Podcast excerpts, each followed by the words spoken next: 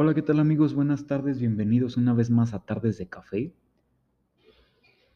Por aquí les saluda su amigo Oscar y vamos a empezar por aquí con un tema que me llegó en estos días, espero que sea de su agrado. Les cuento, fíjense que, que por ahí un, un amigo, un muy buen amigo, me habló por teléfono en estos días, ¿no? Y me dice, oye, ¿qué crees?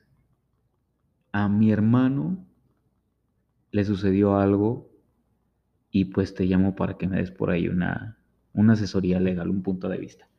Les comento de qué va el tema, que no sé, espero que no les haya pasado ni a ustedes ni a ningún familiar cercano. Pero bueno, se trata de un vehículo robado y que fue interpuesta la denuncia en el Ministerio Público. Comenzamos. Les comento un poquito. Lo siento, va pasando una motocicleta. Esperen a que se vaya la motocicleta. Creo que ya se escucha menos. Bueno, les comento un poquito.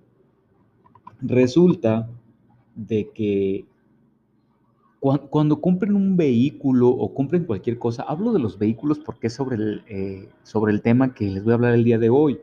Y también sobre todo porque, porque cuando compras un vehículo no estás soltando mil ni dos mil pesos. Estamos hablando de una suma considerable de dinero. Pero bueno, les comento qué fue lo que le pasó al, hermano de mi amigo. Y no es que me esté pasando a mí, ¿eh? no es como lo del primo de un amigo. O sea, de verdad es el hermano de un amigo. Pero bueno, les comento. Resulta de que este chavo eh, se mete a, Facebook y por medio de, esta aplicación, él andaba buscando un coche para comprar tenía por ahí un dinerito guardado, qué sé yo, y dijo, ¿sabes qué? Voy a comprar un coche. Y empezó a buscar, y ya ven que en Facebook se publican N cantidad de cosas por vender, incluidos vehículos. Pues resulta de que entre esta búsqueda que él hace en Facebook, encuentra un vehículo y le agrada el vehículo, empieza a ver las fotografías y demás, y pues el vehículo lo convence. Entonces toma la determinación de comprarlo pero eh, este vehículo no estaba aquí en la ciudad, estaba en otra ciudad, aquí del mismo estado de Guanajuato, pero en otra ciudad como a dos horas, dos horas y media de aquí. Pero pues le agradó el vehículo, le agradó el precio, era un precio muy accesible. Y dijo, pues ¿por qué no? Voy a comprarlo. Y empieza a contactar al vendedor. Contacta al vendedor quedan de, de común acuerdo de ver el vehículo y demás, se presenta el vendedor, este chavo ve el vehículo, le agrada, llegan a un acuerdo en precio y compra el vehículo. ¿Qué hubieran hecho ustedes antes de comprar el vehículo? Piénsenlo unos segundos. Listo, estoy seguro que ya lo pensaron. ¿Qué hubieran hecho? Bueno, les comento. Estoy muy seguro de que ustedes pensaron esto, pero si no lo pensaron, pues se los voy a comentar. Antes de comprar un vehículo, debes de verificar que no tenga un reporte de robo. Debes de verificar que esté bien mecánicamente y demás.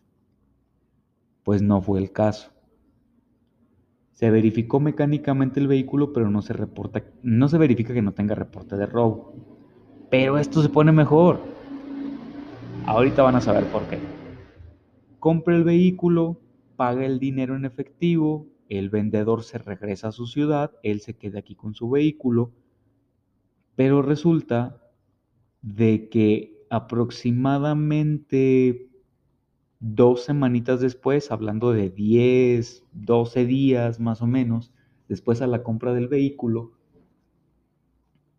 eh, cuando él eh, quiere dar de alta el vehículo y ya ven que te piden tus documentos, tu identificación, comprobante de domicilio, en fin. Llegan a casa de este chavo y le dicen que tiene un vehículo que está reportado como robado. Se hace todo un rollo. Tienen que ir al Ministerio Público, eh, llega policía, llega demás, y pues resulta de que terminan quitándole el vehículo a, a este chavo. O sea, él tiene que terminar entregando el vehículo porque tiene reporte de robo. ¿Sí? Y pues la persona que le vendió el vehículo no, no lo pueden localizar, no lo han localizado hasta hoy en día. Muy probablemente eh, la copia de la identificación que les dejó era una copia, eh, e-, era falso los, los, datos, este, porque no se le ha podido localizar. Pero bueno, les comento cómo estuvo el asunto. Ese vehículo fue vendido por un, por un dueño original. Vaya, pongámoslo así, como un dueño original. Fue vendido ese vehículo. Cuando el dueño vende ese vehículo, la persona que se lo compra le expide un cheque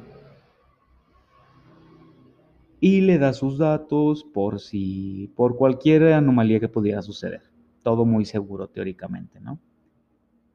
Entonces, cuando el dueño primordial del vehículo va a cambiar el cheque, el cheque no tiene fondos.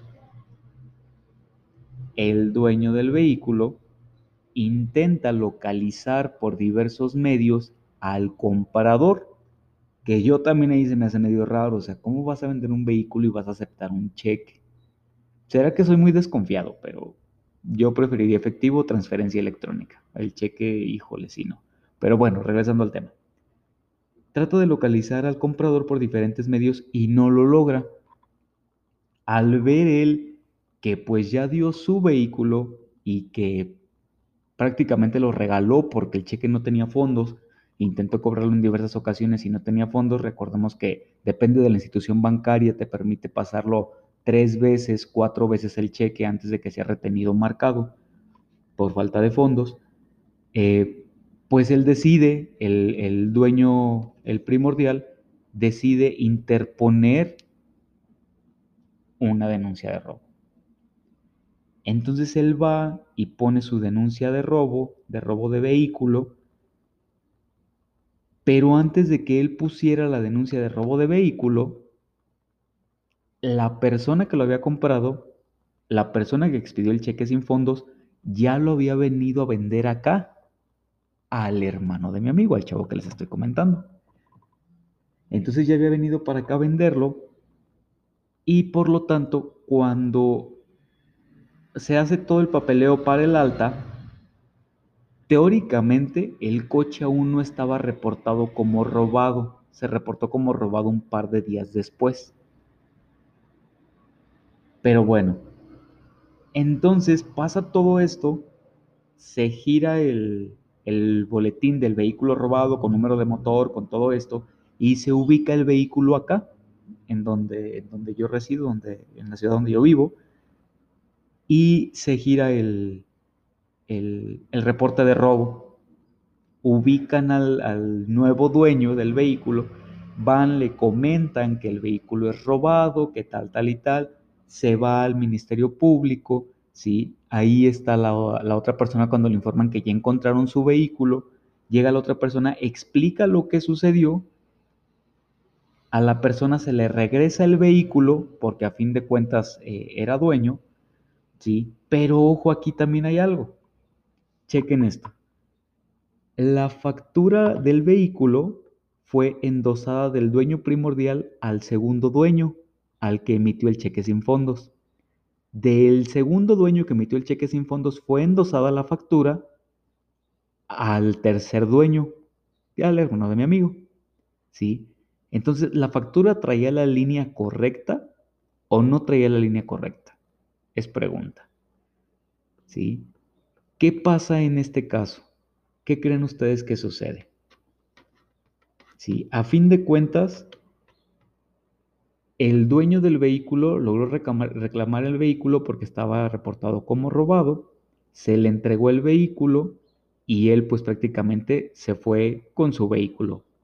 Recuperó su vehículo, no perdió dinero, vaya así. ¿Cuál es el punto? Que el tercer dueño, el hermano de mi amigo, tuvo que entregar el vehículo y él ya había pagado el dinero. O sea, se quedó sin vehículo y sin el dinero que había pagado por él. ¿Qué pasa en este caso? ¿Qué creen ustedes que, debió de haber hecho este chavo? Así es.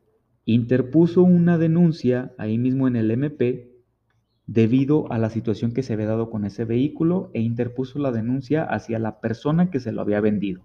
No hacia el primer dueño, evidentemente, pues él no tenía nada que ver, sino hacia el, segundo dueño que se lo había vendido, porque le había vendido un vehículo robado. ¿Sí? Interpone la denuncia, ahora ¿cuál es el punto? Que no, está, no hay certeza de que el segundo dueño, el que hizo todo este plan de emitir un cheque sin fondos, de inmediatamente vender el vehículo a otra persona para sacar el dinero, en fin. ¿sí? No hay certeza de que la copia de la identificación que él proporcionó sea fidedigna. ¿Por qué? Porque el primer dueño no logró localizarlo, fue por ello que interpuso la, el reporte de robo, y el tercer dueño simplemente tomó una fotografía de su identificación oficial por si algo se suscitaba y no ha podido ser localizado. ¿sí? Ya está interpuesta la denuncia de robo, ¿sí? Eh, ya se recuperó el vehículo, ya está interpuesta la otra denuncia en contra de esta persona, ¿sí? que hizo el fraude del vehículo y el dinero, y pues ahora este, este chavo se quedó pues sin dinero, sin vehículo y realmente afectado por lo que le sucedió. ¿Cómo ven esto que pasó? realmente yo creo que hay muchas, pero muchas situaciones hablando legalmente. Ay, lo siento, regresó la moto. ya se fue. Hay muchas situaciones legalmente que podemos prevenir, ¿sí? Posiblemente evitar.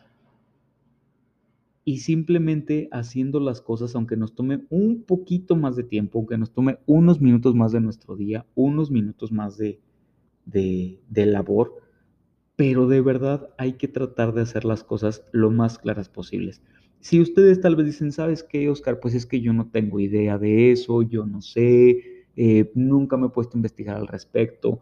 Hay muchas páginas, hay una página de gobierno donde ustedes pueden verificar si van a comprar un auto con el número de serie del motor. Ustedes se meten en esa página y ahí les aparece si tiene algún reporte de robo o no. Si van a comprar un vehículo, eh, llévenlo primero con su mecánico a que lo verifique, a que lo cheque, que esté todo bien. Si lo están comprando en un lote de vehículos, bueno, en un tianguis de, vehículos que hay en muchas ciudades de todo el país, ahí mismo en los tianguis les pueden hacer esta parte del proceso de verificar si es robado o no es robado. Ojo, esto no les avala ni les da el documento para que ustedes lo den de alta, simplemente ellos les verifican que no se ha robado. Ahí también hay servicio de taller mecánico para que les verifiquen el vehículo ustedes lo pueden hacer, vaya, porque, insisto, comprar un vehículo no es eh, soltar mil, dos mil pesos, ¿no? O sea, estamos hablando de cantidades altas, cantidades que yo creo que a todos con trabajo nos cuesta reunir para comprar un vehículo como para que luego sucedan este tipo de cosas. Entonces, vaya, pónganse como, como muy al tiro con esto, pónganse muy específicos al momento de comprar, verifiquen todo, siempre quédense con un documento de la persona eh, y traten de corroborar que sea que, sea real el documento, un número de teléfono, cualquier otra cosa, este, posiblemente den una parte del dinero del vehículo y cuando lo den de alta ven que no tenga problemas, entreguen la otra parte del dinero del vehículo, pero sí sean muy cuidadosos, porque también eh, puede suceder que ya sea que ustedes compren un vehículo o vendan un vehículo, eh, si las cosas están mal, si no se ha hecho cambio de placas, puede estar implicado en algún otro delito, en fin. De verdad es que me gustaría mucho, me agradaría mucho escuchar sus comentarios al respecto de, lo que les platiqué el día de hoy, para que también me digan ustedes qué hubieran hecho si el actuar de esta persona que yo les estoy contando fue el correcto, ¿sí? ¿Qué más podía haber hecho él legalmente? ¿Qué no podía haber hecho legalmente? ¿Sí? ¿Y qué puede suceder con la persona que cometió el fraude? Esto me encantaría escucharlo de ustedes y si les gusta, eh, si les ha gustado este episodio, pues Claro que sí, los voy a mantener informados de qué sucedió con él, ¿sí? Y cuál fue la línea legal que, se siguió. Pero de verdad es que, que espero, espero con ansia sus comentarios para, para abordar más el tema, ¿sí? Y para platicar, eh, una vez que ustedes me den sus opiniones de qué pudo haber hecho, qué hizo, qué debió hacer o qué no debió hacer. Ya igual yo les emitiré mi punto de vista, les diré qué es lo que va pasando con ese asunto, pero eh, espero por aquí sus comentarios, ¿vale? Bueno, pues era por algo que les quería contar. Es todo por el día de hoy eh, en Tardes de Café. Espero que estén muy bien. Hasta luego.